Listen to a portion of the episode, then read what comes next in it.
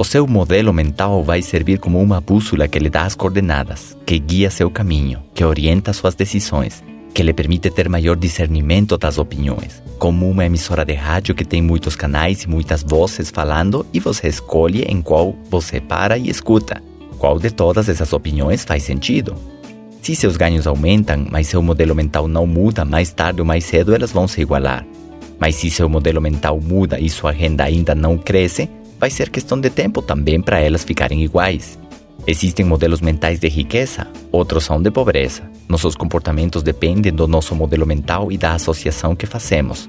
Se eu, por exemplo, associo ter riqueza com cobrir as minhas necessidades primárias, eu estarei muito focado em ganhar dinheiro e vou ser muito disciplinado, comprometido e preciso em conquistar esse sucesso, porque cobre uma, duas ou três dessas necessidades. De fato, esse foi meu caso.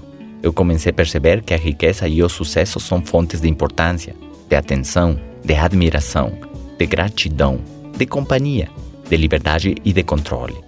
Até de poder. Mas olha que interessante. Conheço pessoas com um modelo mental oposto.